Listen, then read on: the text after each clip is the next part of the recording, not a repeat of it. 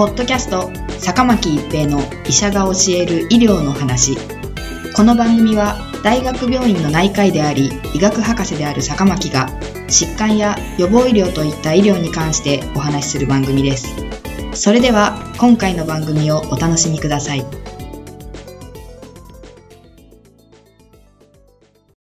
皆さんこんにちは、坂巻一平です。ポッドキャスト、坂巻一平の医者が教える医療の話。今回はスキルス胃がんです。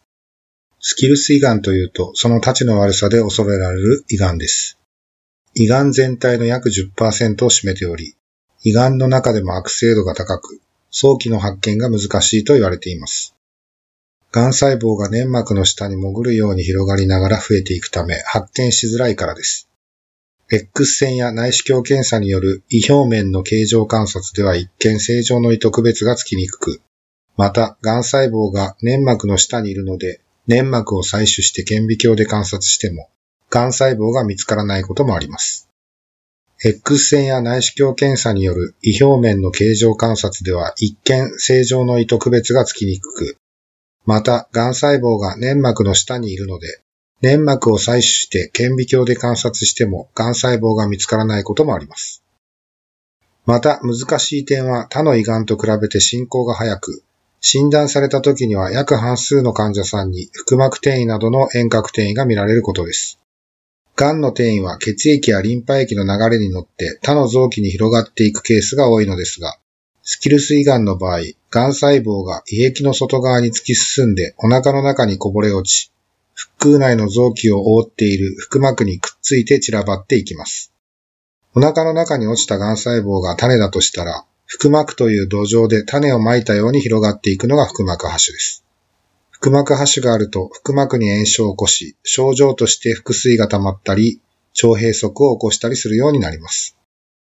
お腹の中の広い範囲に小さな転移がたくさん起こるため、手術の適用がなくなります。スキルス胃がんの治療は標準的な治療方法が確立していないため、胃がん治療のガイドラインに準じて選択することが多く、胃がんの最も有効な治療手段は外科手術です。進行胃がんでは胃切除と2群までのリンパ節覚醒が標準的手術とされており、スキルス胃がんも基本的には手術が第一選択です。しかし、スキルス胃がんのこれまでの治療成績は、手術をしても術後の5年生存率は10から20%です。スキルス胃がんの手術は腹膜播種があるかないかが大きなポイントになります。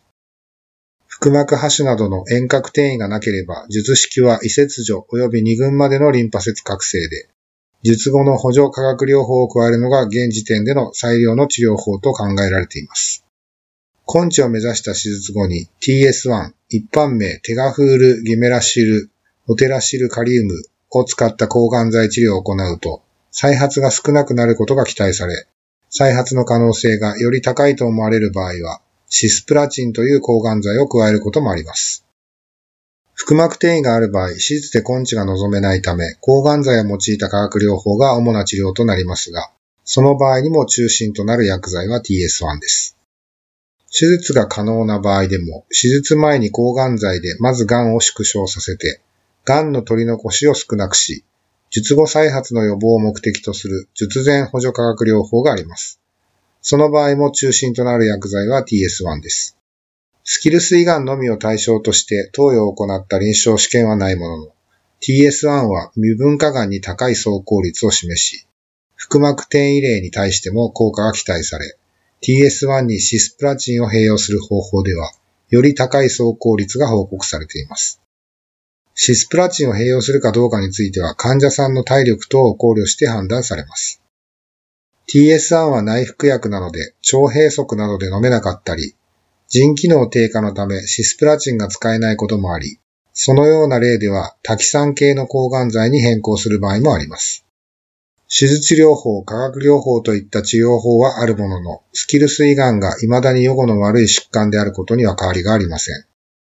何よりも早期発見が重要です。また、今後の画期的な治療法の出現が望まれます。